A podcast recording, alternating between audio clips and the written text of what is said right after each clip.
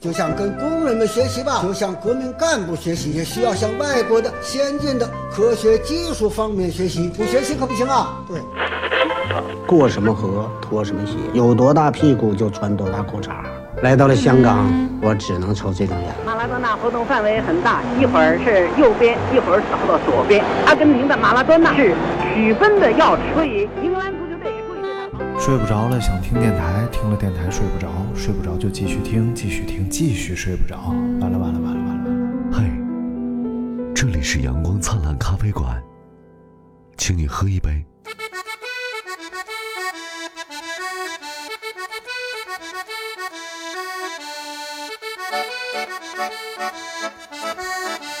此情此景，我要吟诗一首。一场秋雨一场凉，哎呀两场秋雨加一。哎呀，你简 你简直就、简直就是我肚子里的那个那那种挠挠虫、掏虫、蛔虫啊！啊回头哈回头哈！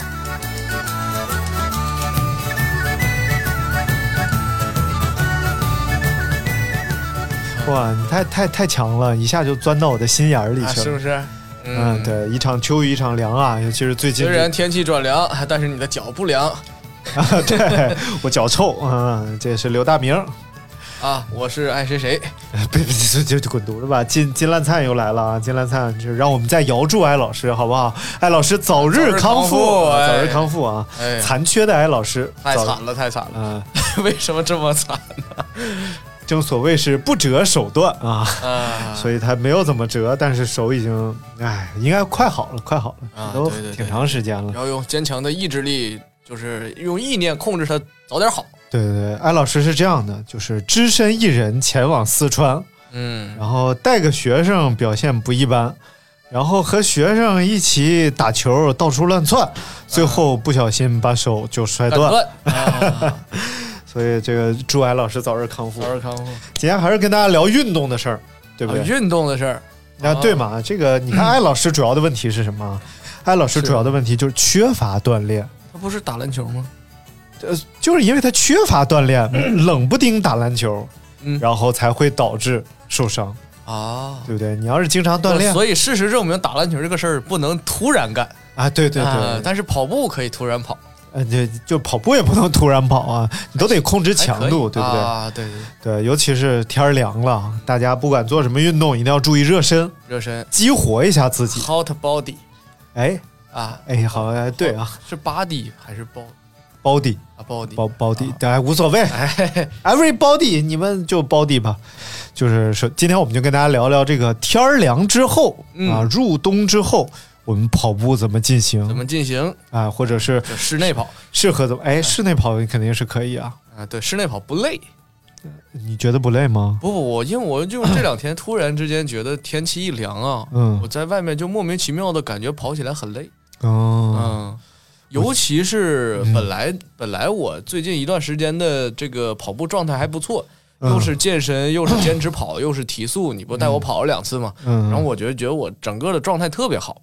但是突然我不是回到了辽宁待了两天吗？嗯我就想说，哎，这个既然回来了，那就哎回来跑一次，开个表看看家里这边，就是老家这边，让在地图上留下个痕迹。哎，我觉得还挺开心嗯，的。挺开心结果下去之后，我穿了长袖长裤，还是冷，啊啊，巨 凉无比。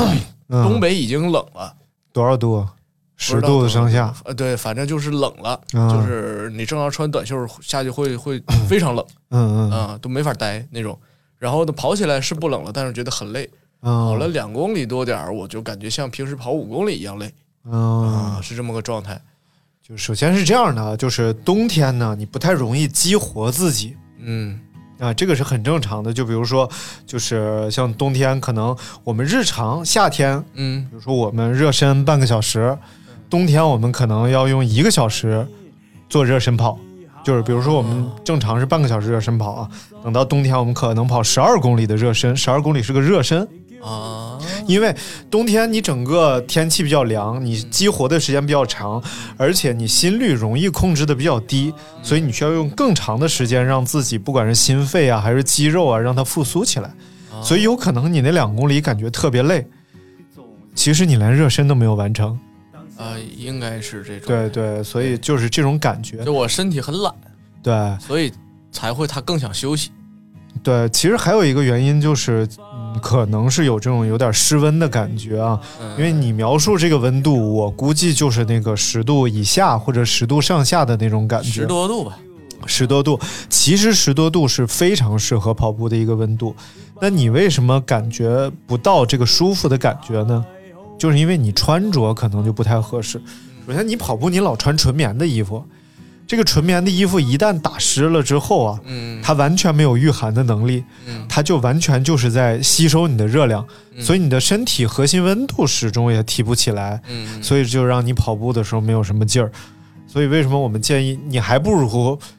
穿个速干背心儿，可能都比你穿一件纯棉的衣服出去跑步要要舒服得多，因为你只要温度上来了，它不会带走你过多的热量。哦嗯但是纯棉的衣服贴在你身上，呼在你身上，你那个汗吸到衣服里，衣服要风干，它就要吸热，吸热就吸你的热量。就热量被吸走了，对，就感觉身体吸精大法。哎，吸热的，吸热大法啊！你看看是不是？啊是不是突然感觉受益匪浅？哎呀，这是张大夫给我诊断了一下，所以，所以啊，所以啊，就是在这个温度下，可能、嗯东北比较极端了，在中国来讲啊，就是嗯它才九月份就已经很冷了。但是像其他的地方的朋友呢，如果你想这个时候跑步，其实应该是非常舒服的。如果你怕启启动的时候，刚开始跑的时候冷怎么办呢？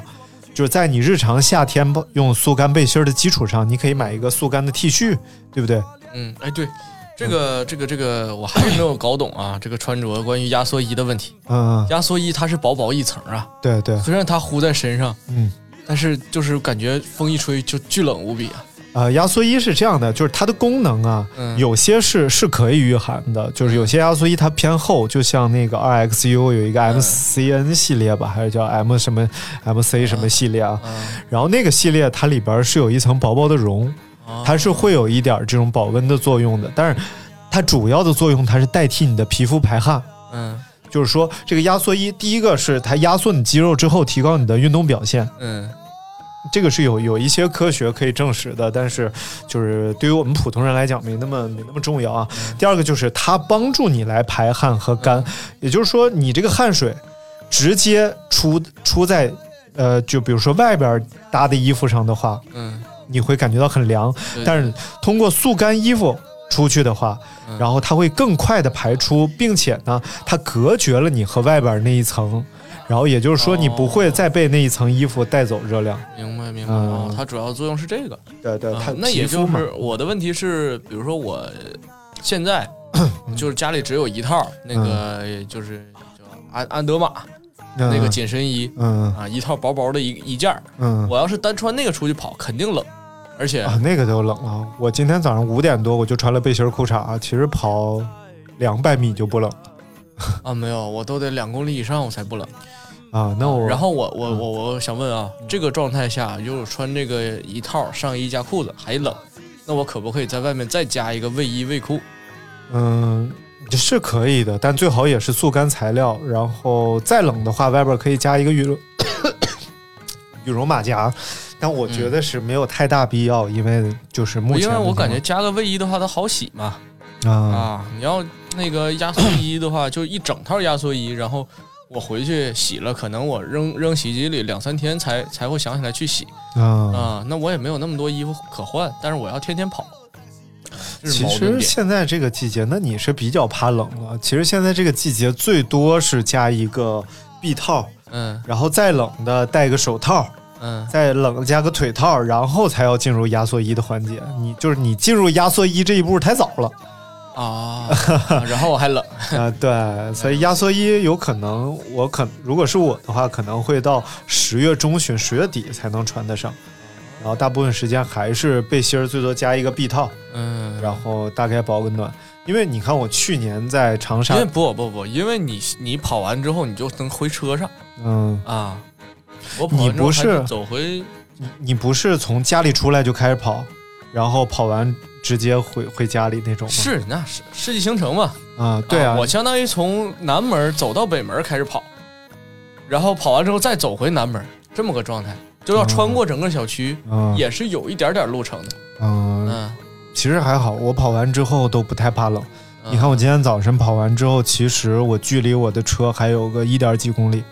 我是光着膀子溜达回去的，哎呦我的妈呀，因为那个衣服它继续呼在你身上，反而冷，是吗你？知道吧？就是那个速干的那种衣服，嗯，它也那你会脱糊了之后，你还是有汗啊。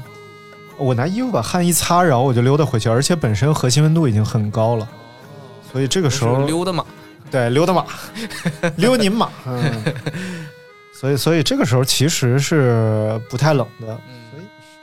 因为你看我去年的时候去长沙参加那个长沙马拉松，嗯，然后是十月二十七号，当天早上长沙的温度是十一度，那就有而且点冷了，还下雨，嗯，但是这个温度， 我说我用不用穿速干，呃，就是穿穿压缩衣去？嗯然后赵可说，呃，这个温度是最适合的，嗯就是最多穿个雨衣遮遮雨，然后赛前保一下暖，然后一比赛只要你脱掉了，然后就可以迅速体温，其实确嗯遮雨是实什么目的呢？遮雨也是不要不要提过快的湿温嘛，哦，就赛前遮一下身上雨，有水就冷了，是这意思吧？对，然后其实一跑起来就不太冷了，所以。我我觉得你的问题，第一个就是你你比较怕比较冷，怕冷，对，这是真的。然后再一个就是，呃，你对速干装备的选择不是特别好。嗯，呃，我觉得你可以，我该去趟迪卡侬研究研究了。啊，我觉得呃，你现在就是天气转凉之后，你应该重新规划一下自己的跑步路线。比如说，你每天四到五公里的距离啊，嗯嗯，你要掐着表，比如说两公里多，你就开始折返，正好跑到家楼下的时候，可能五公里，最多差个百十来米，啊，然后直接上楼。而且你可以在家先完成热身，比如说你在家先开合跳，嗯嗯嗯高抬腿，活动一下关节，让自己核心温度上来了，其实推门出去就不冷。啊，对对对，是这意思。我早上出去，你看我今天是五点半开始跑的嘛，嗯确实有一个问题，就是下车的时候挺困难的，嗯因为外边挺冷的，一推门车门，因为我都开热风了车里，对对对对对，然后下车的时候但是挺，你要是早上的话，那其实你车里很冷，车里比外边冷。对对对，然后我我早上 你看，因为我直接穿背心裤衩出的门，嗯，所以就更冷了。啊，对对对，然后我下车之后呢，我简单活动了一下关节，我就开始开合跳，然后比如说高抬腿，然后就是简单的原地跑一小会儿，然后身体温度上来了，身体温度上来了，你再开始继续活动关节，让他们全部都激活，因为今天我课表比较惨烈嘛，然后再跑你出去这个课表就是除了周一休息之外，剩下的就是严格的训练，是吧？对严格训妈练呀，，太恐怖了。就是它分三种颜色，嗯你看我的课表一般是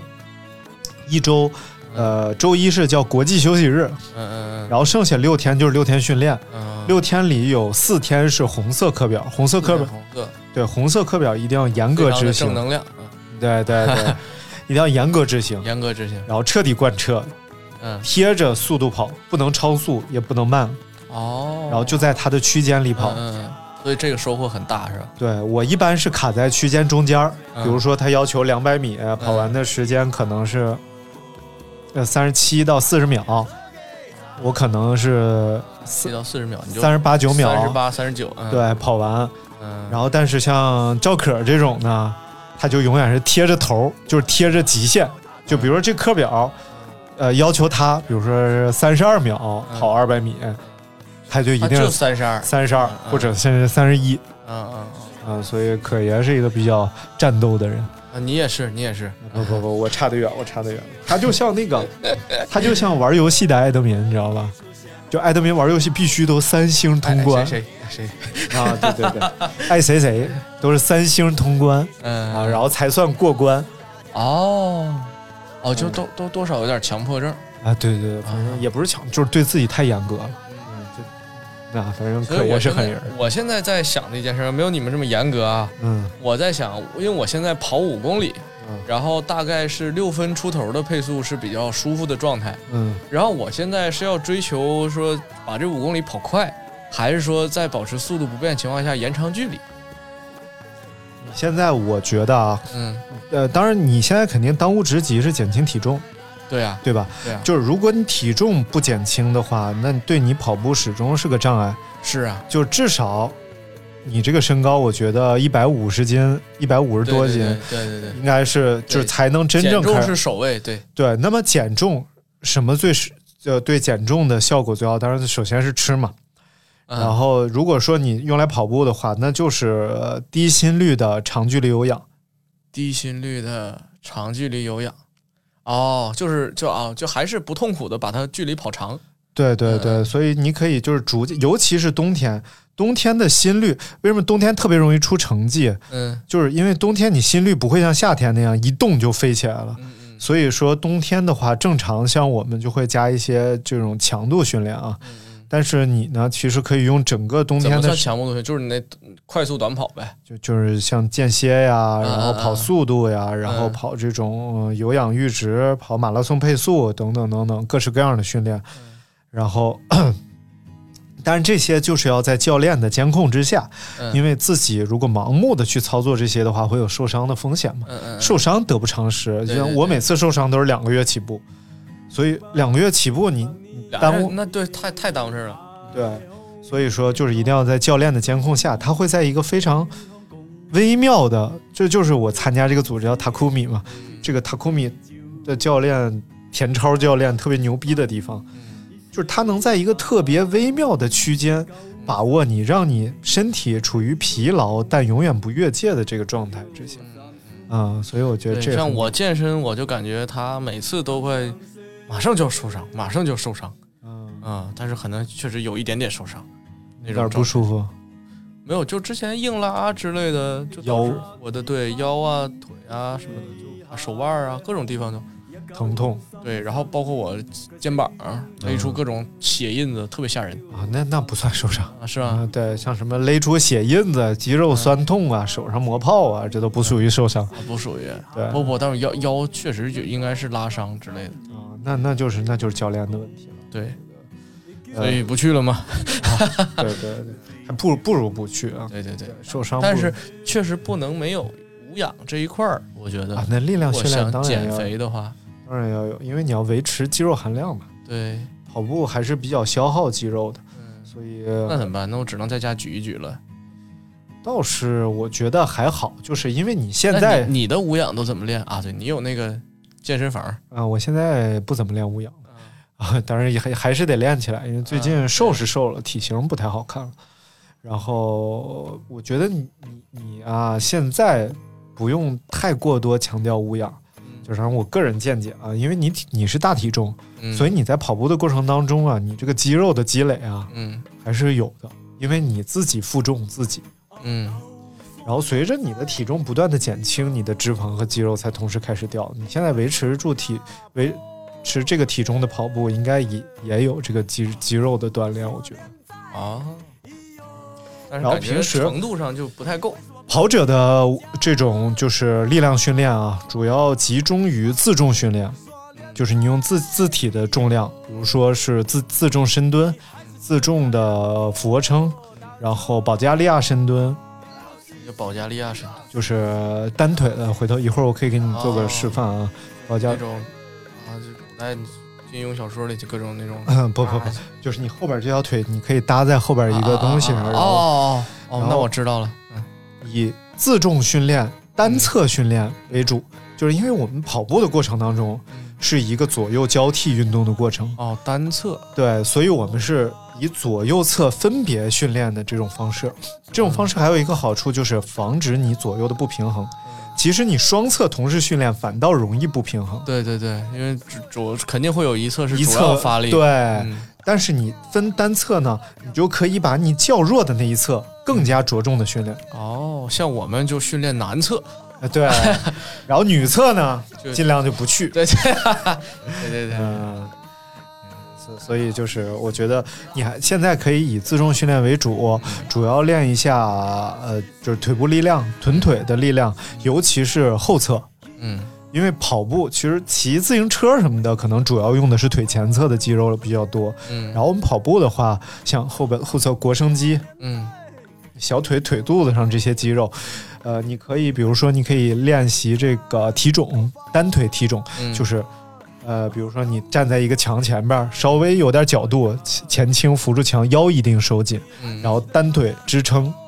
踮脚，嗯嗯踮脚，然后呃可以起，可以稍用爆发力，然后落的时候要慢。嗯，然后哦，这个一方面是锻炼小腿肌肉，还有一个非常重要就是练脚踝力量。对对对，脚踝太重要了。我多次受伤都是脚踝，所以就是真的脚踝，尤其是咱们公路上跑的这种、啊，哎，真的，昨天我跑的时候，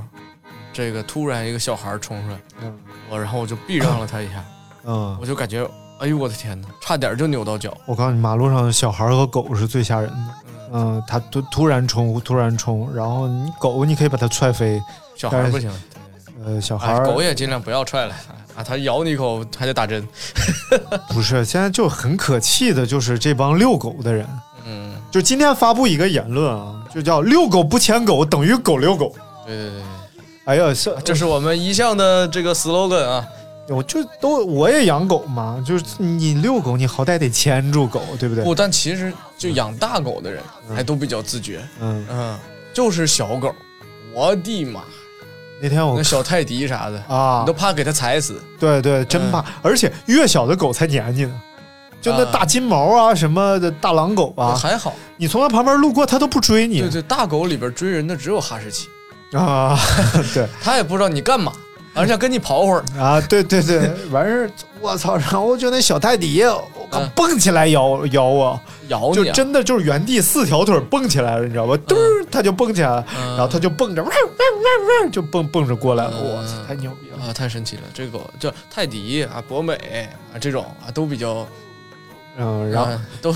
都比较莫名其妙然后冬天跑也一定要注意马路上的车，啊。对，嗯，对，不不管冬天啊，就是各式什么时候跑都要注意车，呃，昨天你看赵可就非常危险，他在我们在跑一个速度嘛，昨天还是前天来着，就是反正速度挺快的，好像是三百米和六百米，然后速度都很快，然后正好过一个丁字路口，他也看着那个车了，那车也看着他了。然后他是正好可以穿丁字路口过去，而且有人行横道。正常你这个机动车就是要礼让行人的嘛。然后他就想继续往前跑，而且他发现那车已经减速了，并不是唰一下减速了，他就继续往前跑，跑到车那结儿果，那车突然加速，那车就突然动了。嗯，然后动了之后呢，然后就在他离他特别近，可能就半米的距离，咔一脚停下来了，然后他就从那儿过去，还招了个手，示意了一下。我觉得就就已经绝对文明礼貌了。如果我在这种强度的运动之下，我是不会跟你招个手，跟你示意一下的，因为我处于一个巨痛苦的阶段，你知道吧？对对对，尤其是那天那个应该是后边六百米吧，他跑六百米的，然后他过去了，过去了，本身这个车就就结束了这件事儿，嗯这车拐过来骂他，嗯，拐过来，他啊就是，然后赵柯就去追汽车了，啊，骂着街就去追汽车了。我说你太暴躁了，在街上追汽车，最后没追上，然后呃这个间歇没跑好，最后就对对是对对对，休息了一会儿又重跑。嗯大，家一定要注意安全。啊，这种傻逼别搭理他。啊，而且就是大家跑强度的时候，尽量还是找封闭的路啊，不要不要上真的马路上。对对，因为距离又不长嘛，没必要上马路。对，他是正好要去接孩子，所以在接孩子的路上就把课表跑了，就真的都是抽，然都后是就在穿着抽血小背心儿去接孩子没有，他老婆开着车，啊啊他老婆开着车给他拍视频，啊啊！呃，也不是他老婆拍的啊，车里还有别啊人对对对对，给他拍视频，然后所以记录下来这一幕了，就整个过程你看的非常明显，那个啊车他在视频上有是吧？对，那个车已经发现他减速，然后减速，他到前面的时候，那车突然想抢一步，不知道为什么就突然想抢在他前面跑过去，然后他还挥手示意了一下，就整个过程非常和但极谐有可能那个车减速的那个时候，并没有看见他。啊，不能，那个路口特别空旷，就不你是要嗯不是，比如说那个司机他可能那个走神啊儿走神了，儿或者对是看手机的时候刚好减了速，然后等一抬头的时候想加速，就对对哎，反正就缺心眼儿特别多。所以跑强度或者跑很重要的课表的时候，还是要呃啊，走注意安全，注意安全找注意安尽全量找封闭的地方，比如这个未来体育馆儿，啊，对，未来可呃进不去，啊，进不去。对，未来未来是它只承接团队包场，就你个人花钱也进不去。啊啊，是这样啊，然后早上的只话啊接受团队包场，还得不是包场，就是你团队进去训练，啊然后因为它这个体育场所以像你们这团队就可以进去。呃谈我 了，跟他说我是高风险投资俱乐部的，他能让我风险太高了。啊，你进去给人投资， 哎，加八千了，加油！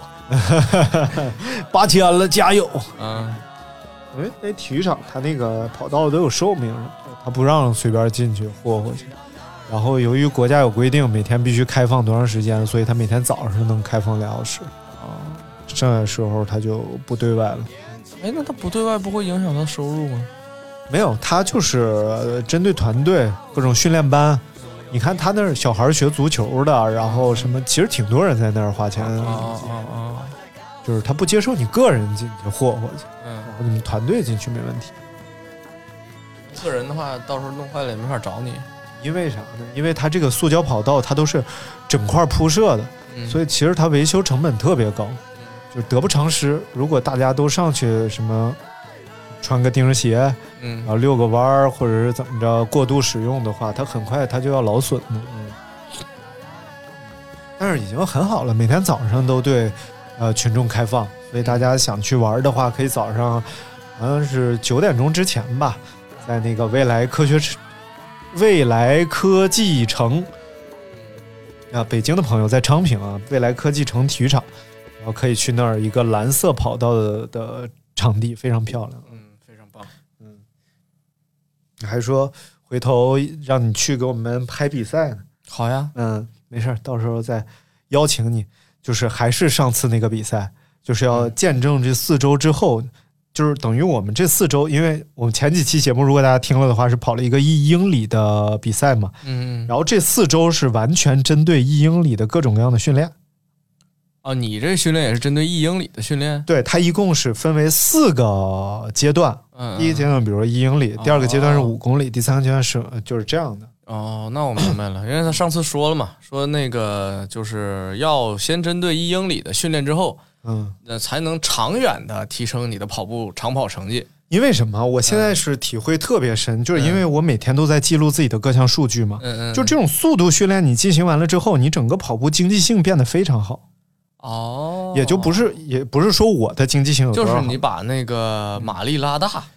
是这意思吧？呃，我给你解释一下只是这么回事。反正我目前的理解是这么回事啊，嗯就是我们这个人体啊，嗯我们这个人体是特别恐惧你有任何高消耗、高能耗的行为的。嗯如果它一旦识别出你有高能耗的行为，它就要想方设法的阻止这个能耗哦变得更高对对对对。就是因为啊，所以我的状态就是天冷我就感觉特别累，就这原因。啊、有可能，嗯嗯、就是你看，呃，本身呢，跑步是一个高能耗的行为，嗯然后你的身体呢，发觉嗯你这逼呀，天天这么干，嗯就觉得你这逼有问题了，嗯嗯你怎么天天这么干呢？于是他就要把你每一天跑步这件事儿的能耗降低。嗯一方面呢，是让你的体重减轻，体重减轻，能量就降低，能耗就降低了嘛。哦，还能这样？另外一方面呢，就是提高你的跑步经济性，嗯就你跑步越节能，嗯然后你的能耗就越低。嗯你就像我跑十公里，我现在消耗平均可能是六百多大卡，但我像你这个体重的时候，八九百嗯跑十公里，然后我现在是大概是六百多大卡，就是能耗已经降低巨多了。但是像赵可他们呢，嗯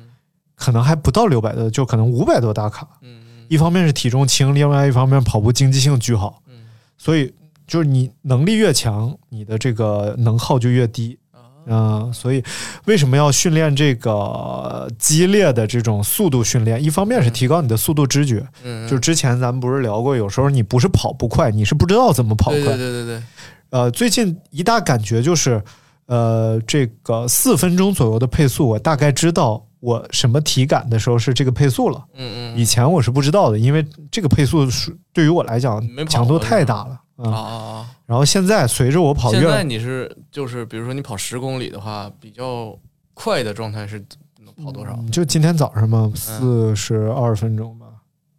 十公里，嗯，对，我去，太快了！嗯，还有远远远远远不行，远远不行。没有没有，我现在我现在还天天想着说五公里能跑进半个小时呢。嗯，我刚开始也想这个事儿，嗯，就是后来都有这阶段，我觉得挺好的，不用哎嗯去那个特意的去干嘛，对对对，嗯我让就自。己有个盼头挺好。对，嗯，我第一次跑进五公里的时候特兴奋，嗯呃，不是跑进三十分钟的时候，我记得是去年夏天一个巨热的下午，我去年夏天和疯了似的，每天都是下午跑，嗯特别热。我特别享受白天跑步的感觉。嗯然后我第一次跑进三十分钟，啊我记得特别深刻，极其痛苦，嗯，就是一直处于加速当中，就是你速度一掉，你心里就难受，哦，因为今天就想跑进三十分对钟。对对对，你就属于前半部分可能落下了，后半部分再使劲给它追回来。对对对，啊、然后就等于最后已经跑得很快了。对于那时候的我来说，嗯可能已经跑到五分半钟，五分四十秒一公里，嗯就已经是猛冲，然后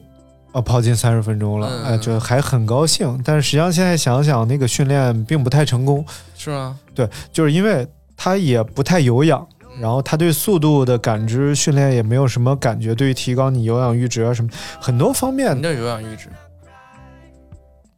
一啊两句话就是能解释清楚吗？能能能能， 就是呃，就是这个东西叫乳酸的阈值，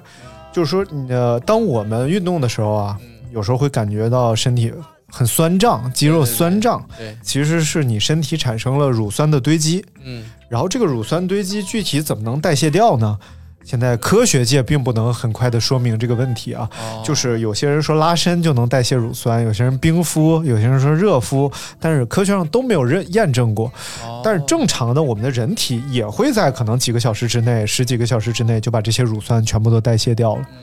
就怎么加速不知道，但是我们现在能做一件事儿就是延缓这个乳酸的出现，尤其是在这种这强个东西不好吗？出现，啊、它它影响你的运动能力啊。嗯嗯，就比如说上次这个一一英里的测试，哎我很快的，就是你看我我以三分钟的配速出去的，嗯，然后大概维持了一圈儿，然后就降到三分，可能二三十秒，然后第三圈儿，我看最慢的时候都已经到四四分钟了。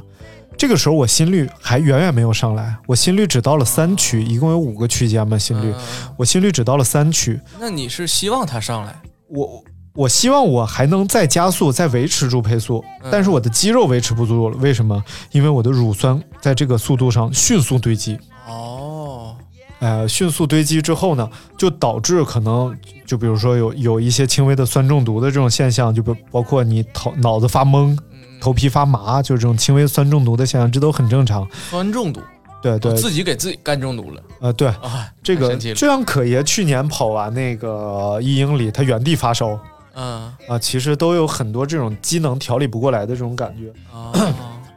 然后呢，实际上不是我的能力上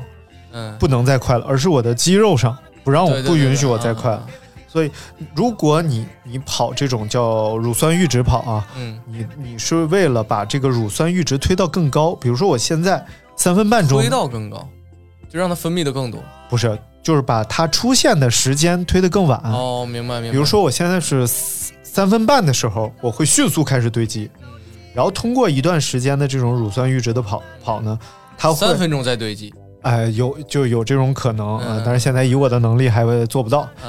嗯然后有氧阈值呢，有氧阈值是你的有氧区间在哪一块儿？比如说现在我是教练用公式给我算嘛，我是一百四十九到一百五十四嗯嗯的心率是我最高效的这种有氧区间，嗯是对于提高我的心肺能力、有氧能力，包括燃脂一个比较合适的心率区间。嗯，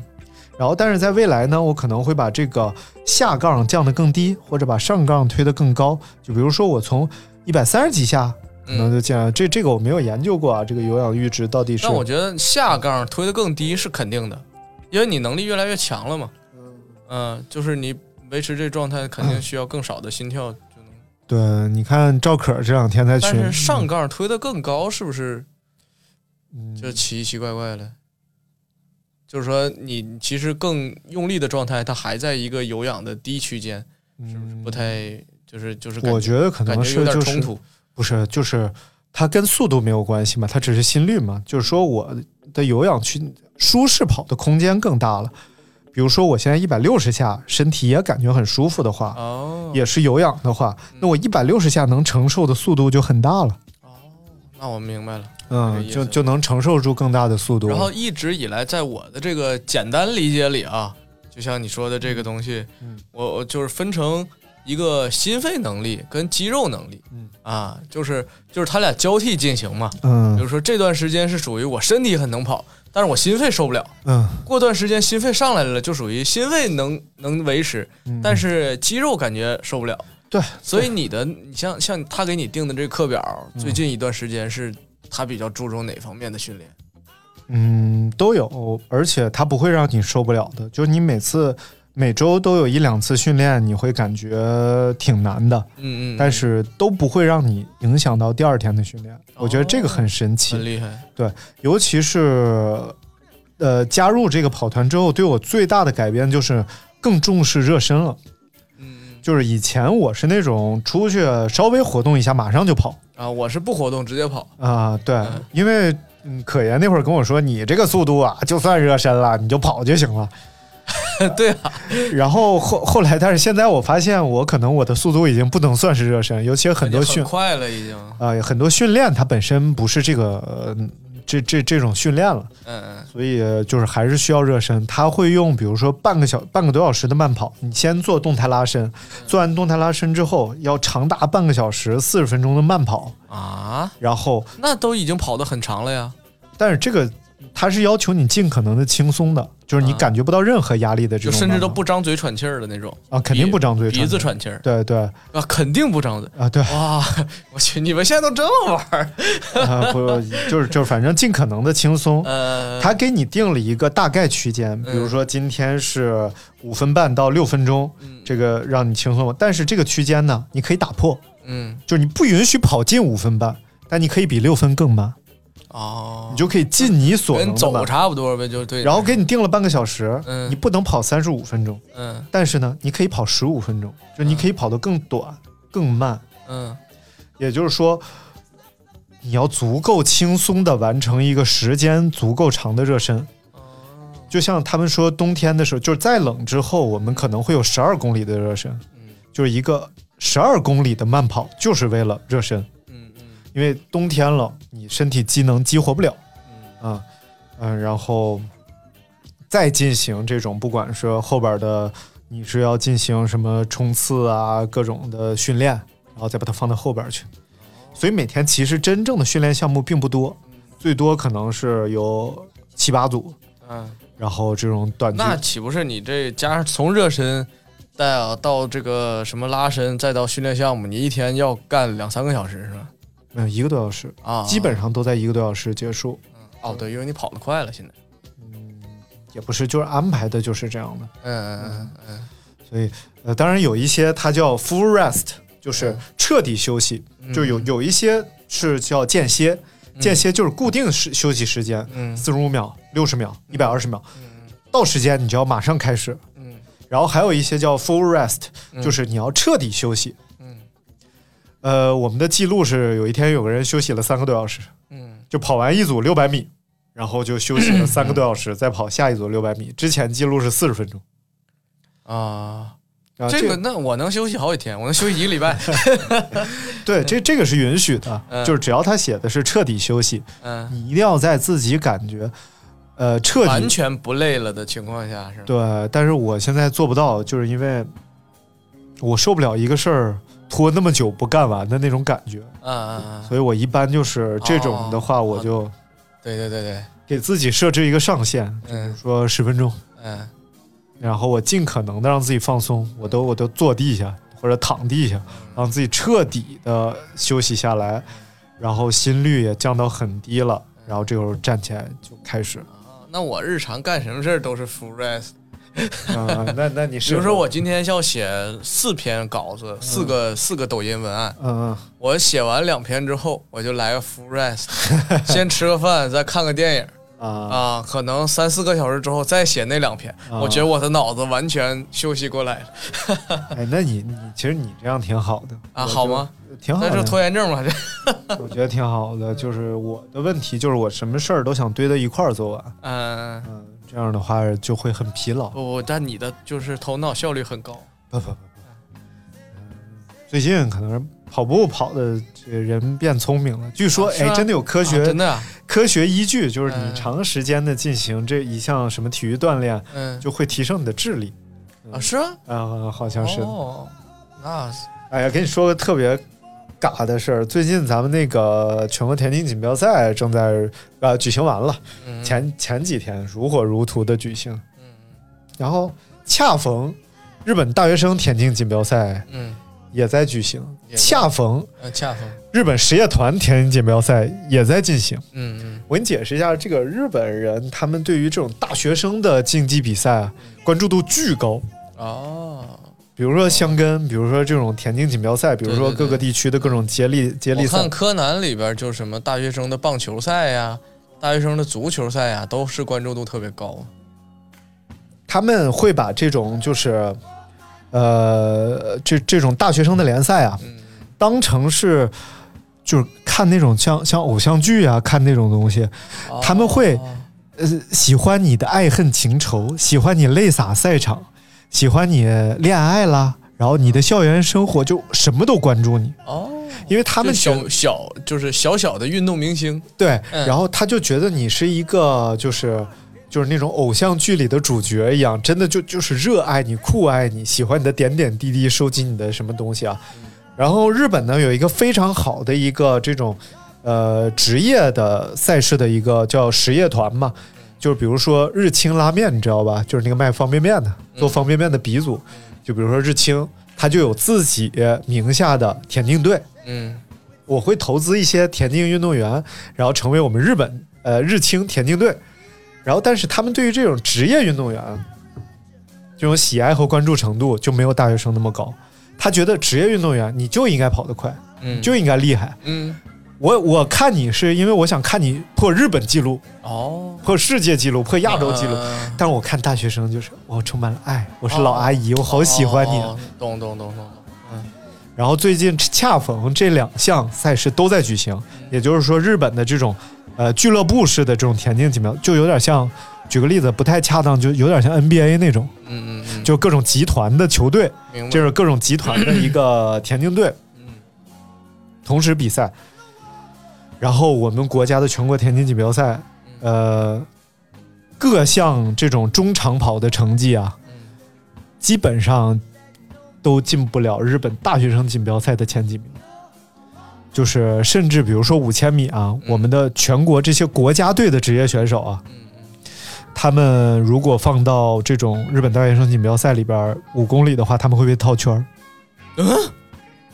国家队对，不至于吧？呃会慢超过一分钟。是是是是咱们的不行，还是人家的太 厉害？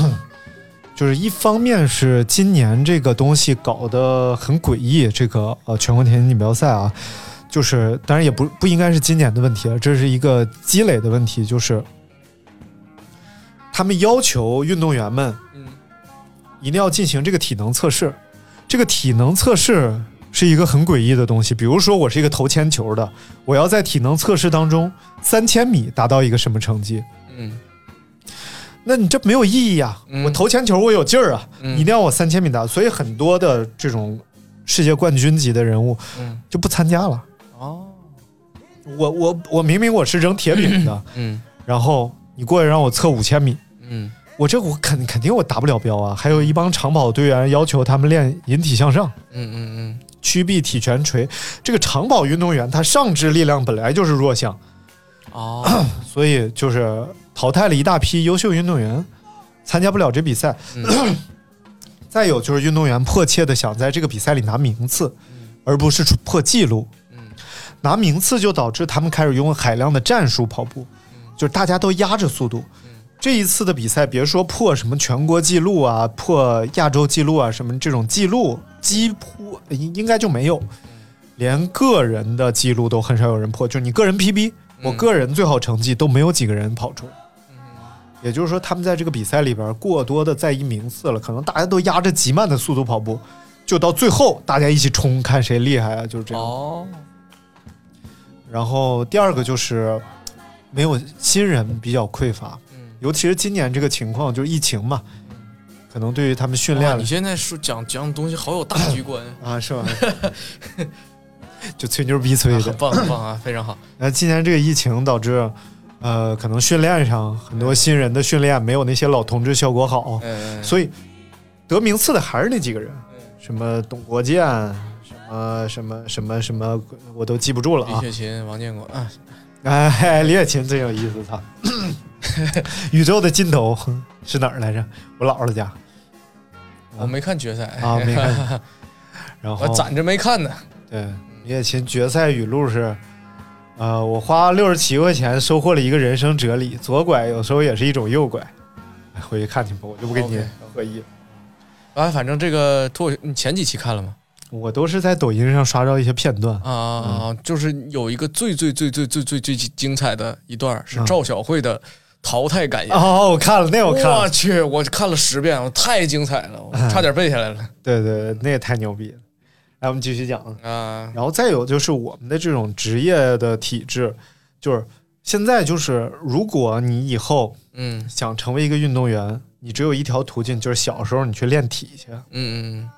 然后小时候你不管进体校、嗯进学校体育队儿，但是现在很多像中学啊、高中啊这种嗯体育队儿，它训练水平并没有那么高。对对对，好，其实而且好多人他只是为了说考学，对，啊，就所以是能更一容易旦一点考，上考上体大了，他就不跑了。对对，他要转专业，或者说他更考虑这个经济问题、身体就各方面的问题。是，还有就是，我看其实也不在少数，他是愿意坚持这件事儿的，对但是到什么什么岁数突然受伤嗯，啊，对，就导对致他没办法。就是这种伤痛绝对是一个非常重要的淘汰。对对对对对呃，现在已经好多了，咱们都有科学训练呀、都有什么的，伤痛少多了。但是以前像我大舅，我大舅现在六十了嘛，嗯他以前就是田径队的，他们那会儿根本没有什么计量工具，什么手表，就就有个秒表，嗯教练就掐秒表。然后掐脖，掐脖儿都不不怎么掐，可能也不懂得嗯不心掐，脖，可能都不懂得心率对于他们跑步的意义，嗯，啊只明白速度对跑步的意义。所以就今天我们跑什么速度，明天跑什么速度，或者他并不明白每一种速度对于每个人来说是训练效果不一样的。对对对对对，然后，所以我大舅跟我讲，那会儿他们练得太痛苦了，就每天都是极限的就训属于练。无差别对待。对，因为现在很多这种职业的教练，他会设计百分之八十你的训练都是不痛苦的，然后痛苦的只有百分之二十，但对你的提升是巨大的。哦而以前可能百分之八十的训练都是痛苦的。对对对，嗯我那会儿看我们学校那些体育生，就背着人跑速度，那教练就觉得这是一个好方法，因为负重嘛。但是其实对于他和被背着的人来说都非常危险。对对对，而且其实来讲，每个人状态是不一样的嘛。对，嗯，所以就是其实就是很多奇怪的训练方法都是在中学当中产生的。对对然后 第一个，你小时候如果就想从事这个的话，喜欢这个，或者你父母愿意让你干这个，你就得从小去体校。但是现在的情况是，体校主要可能进去的是一些，呃，生活条件比较艰苦，或者真的是被发掘的各项都很优异。骨骼惊奇的那些天赋异禀的孩子们，对，所以真正那些可能真的有天赋，但你不能通过外表或者是一两次成绩判断出来那那些孩子，就废了。你就像我看那个，咱们不是说日本有多好啊，只是人家这个机制里有咱们可取的地方。对对对，就比如说，我看那个大破节的，就是那个现在亚洲马拉松第一人嘛，他的一个一些成长经历，就等于他上那个高中的时候，他那个高中的田径水平不高，甚至没有田径队，嗯嗯，他是可以在社会上找到一个田径俱乐部去跑步的，就他真的很热爱这个事情。哎，对，而且我觉得就是，比如说现在啊，嗯在咱们这身边的一个状态，就是说，嗯任何事儿都需要你去找一个团体或者怎么样。比如说我搞说唱嗯啊，他们就加会个问厂我，牌儿哎，你是哪个厂牌的或者嗯怎么样的。然后如果你没有厂牌，就显得第一，你可海能清玩的不专业；嗯第二，可能你就会错失很多机会。但你像其实日本好多人他会有坚持的这股劲儿，对，嗯就是你看，比如说，可能我不了解跑步这个，但是我知道就是那个头文字 D 拓海的原型土嗯乌龟式嘛，，嗯对对，啊，他就是他去职业比赛的话，也没有人想搭理他嗯啊，然后他就搞一辆那个破车，然后自己在山路上练嗯，啊，然后多少年如一日的练，等他成了就成了大神了，对，嗯，这其实是一种亚洲文化。你看那个，就是江湖嘛，江湖讲究的就是门派嘛，嗯嗯，不光是武术，就包括什么相声啊、京剧，对对对对然后它都讲究的是你有没有门派，你有没有传人，你有没有师傅。对对对对对对。然后其实这但是是其实陋习，也也没有嗯。必要嘛。对啊对啊，为什么就不能自己研究呢？为什么就一定要找到一个其实这是一种团体？就是行业保护，就是过去来讲，这是一种行业保护。嗯我们不允许这种就是没有名头的人，嗯呃，自己自己就把自己搞搞得很强大。嗯我们全行业排斥他，对所以我们就保护了我们自己。有道理呃，对，你看我我我听评书嘛，啊，就像之前那个叫什么啊，郭德纲要加入什么什么组织，他们不接纳嘛。啊、对对，其实就是这样。你就像我听评书，有一个叫《佟林传》，也嗯叫《雍正剑侠图》，里边主角叫佟林，嗯佟林叫镇八方紫面昆仑侠。然后他下山之后，他在山上和师傅学艺嘛，学完艺之后下山，师傅说你不许提我俩的名字，两个师傅，嗯，你要说我是别开天地，另创乾坤，自立一家门户，哦，那得罪多少人？每次去了人问你师傅是谁，他说我要自立一家门户，那就谁逮他就就要灭他，哦，要灭他呢，因为你太狂那，么严重。因为你太狂，哦都一想，我这么大能耐，或者我师傅那么大能耐，都没有自立一家门户，你凭什么？哦，其实这就是对对对对这就是拓海的情况。他说我就独立赛车手，我贼牛逼，然对对后啊对啊对啊，啊，别人他就一是想我们这么么训练，其实就是这样。嗯但是就是加入组织的好处就是科学，嗯，就比如说京 剧，对对，你会自效率很高。你自己在家练，嗯，你是摸黑，是是是，但是如果你有师傅，嗯你就有一条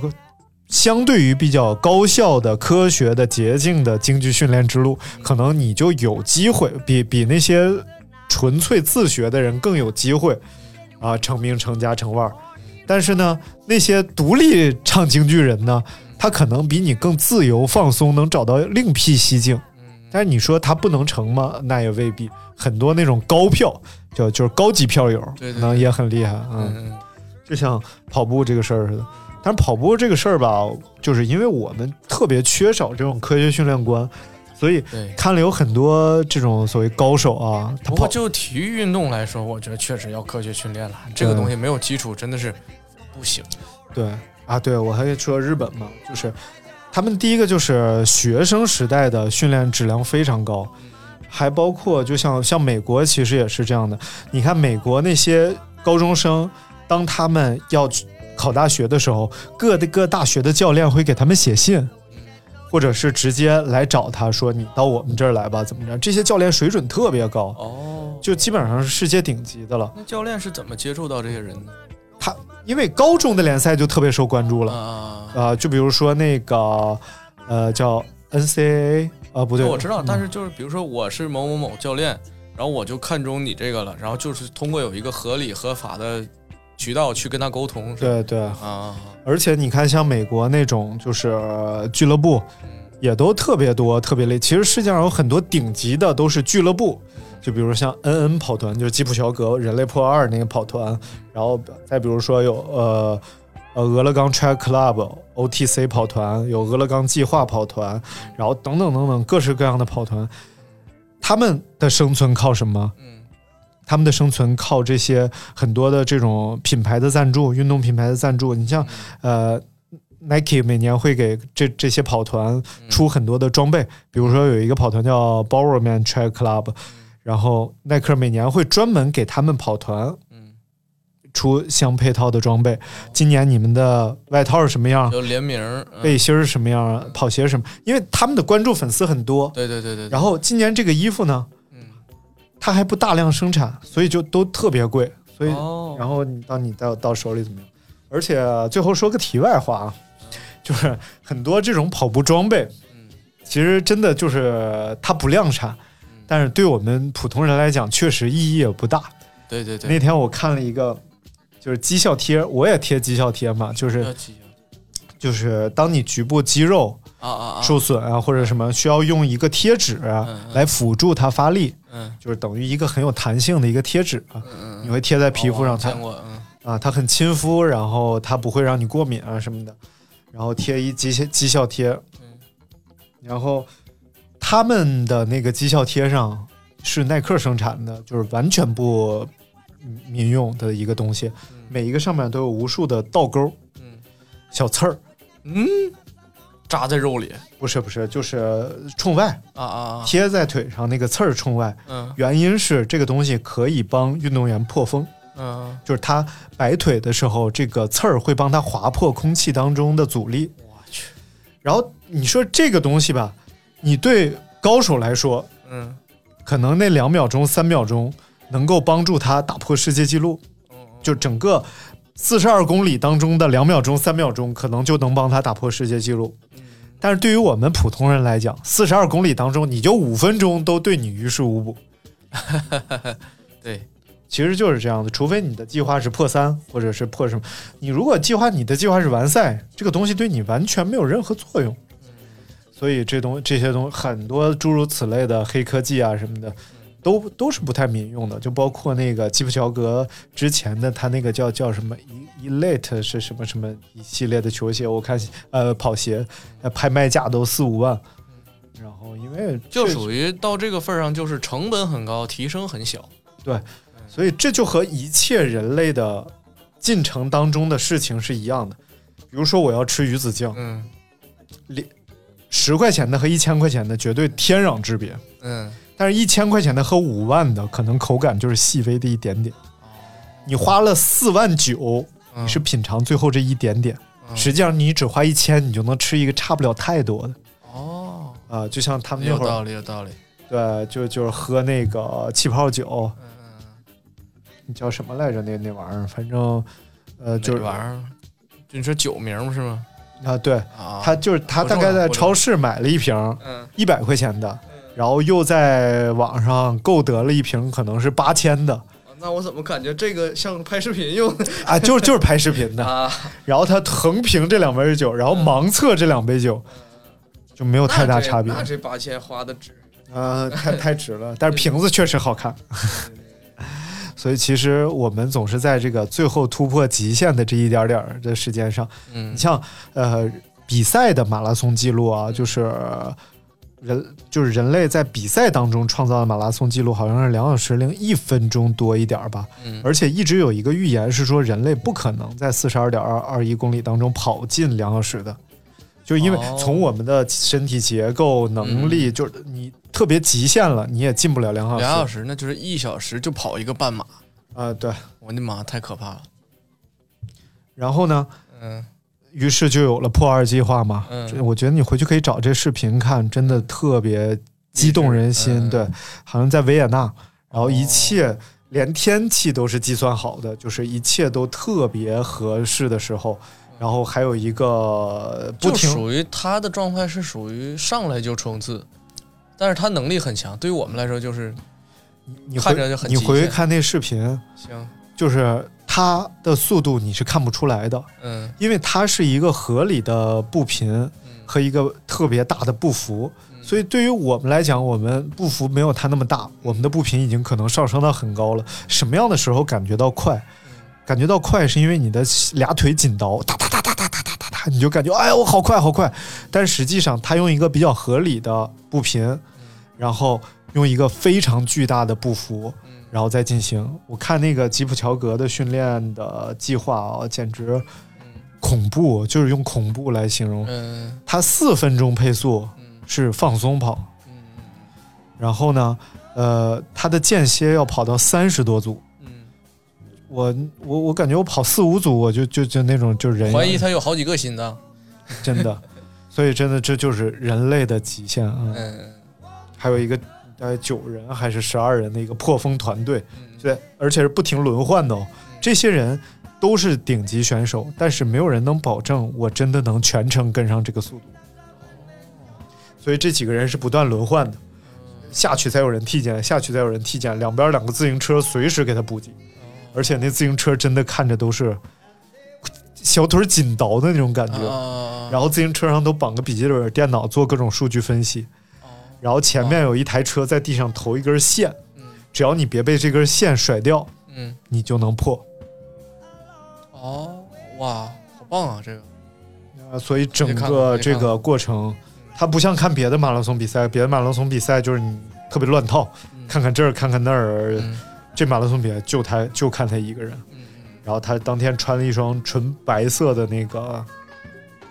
呃，那个那个带前掌气垫的，就是普哥给我的那双鞋，它是那个白色的。啊，穿的耐克啊，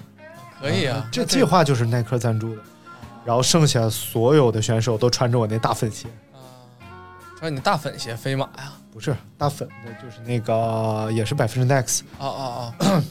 你有多少双？我去反正、嗯我就是看完这一场买那大粉，啊！我觉得太帅了。原来如此，各个国家选手就有一个亚洲人，好像我看那团队里好像就是日本人，嗯，可以的。加上我们公司有一个人，我去穿的巨专业，就是你那种鞋嗯，啊，什么百分之 Nike 啊，什么穿穿就就什么，后退就各种各种高级的跑鞋。我说嗯你跑步吗？他说不跑啊，我看挺好看。啊，对。可爷那天去电视台也是一个女编导出来接他，然后穿着那双鞋，关键他他都没买那双鞋呢。嗯，然后那女编导穿着说：“我觉得很时尚啊，怎么着的？”但是其实，大部分不跑步的人，嗯喜欢买，反正就是反正那鞋你要真穿着走路的话，确实也不有是点很费舒服劲，对，因为它往前滚得很厉害。嗯所以那鞋每一步你，因为我们跑步的时候，大部分都是全掌或者前掌落地嘛。嗯，然后当你走路的时候，你是脚后跟儿落地，那鞋脚后跟儿一落地就往前滚，嗯反正就就就反正也挺费劲。行吧，行耶。今天我们又聊了聊跑步啊，就是前半部分主要讲了这个冬天怎么跑。冬天怎么跑？所以天凉了，大家也不要停天下呃凉了，等跑到步的等步伐。我我打算我打算去那个叫什么迪卡侬去采购一圈，到时候下次再交流交流经验。 嗯，可以，可以，可以。因为我觉得你说那什么什么 X 那个太贵了，实在是太贵了，而我就喜欢买很多，嗯，我肯定接受不了就一两套。我嗯，我明比白。如说我买就前前段时间，我因为我真的不知道我穿的那个优衣库的那个短袖是纯棉的，我一直嗯以为这个就是速干材料，嗯，所以我哎一次可能买了十件。嗯，明白。我觉得就是我的计划就是先是臂套、腿套，嗯然后如果臂套、腿套解决不了问题了，就是压缩衣外边儿，嗯呃，再穿压缩衣外边儿再搭。我觉得最多最多到压缩衣、压缩裤最外边儿搭个羽绒马甲，这就到头了，整个冬天就过来了。对我肯定是不行的。你冬天应该有一个长款的羽绒服，就是真的长到脚面上那种。嗯然后你要跑步之前，穿着这个长款的羽绒服，里边儿是你要跑没步地儿放啊。啊是个问题。 Yes。所以就不，我因为我都在家楼下跑嘛，我只要穿的差不多出来 OK，嗯就行。啊，那就设计好跑步路线，最后终点一定是在家门口，对对对对对，是然后的直接上楼就回家。对嗯，我觉得可以可以。去迪卡侬看看吧，迪卡侬是一个非常好的运动品牌，把一切都做得很好，但很便宜之。前都看不上，但是到冬天没办法了。对，去迪卡侬转转。好了，那今天这节目就先到这儿了，感谢大家收听，拜拜。拜拜。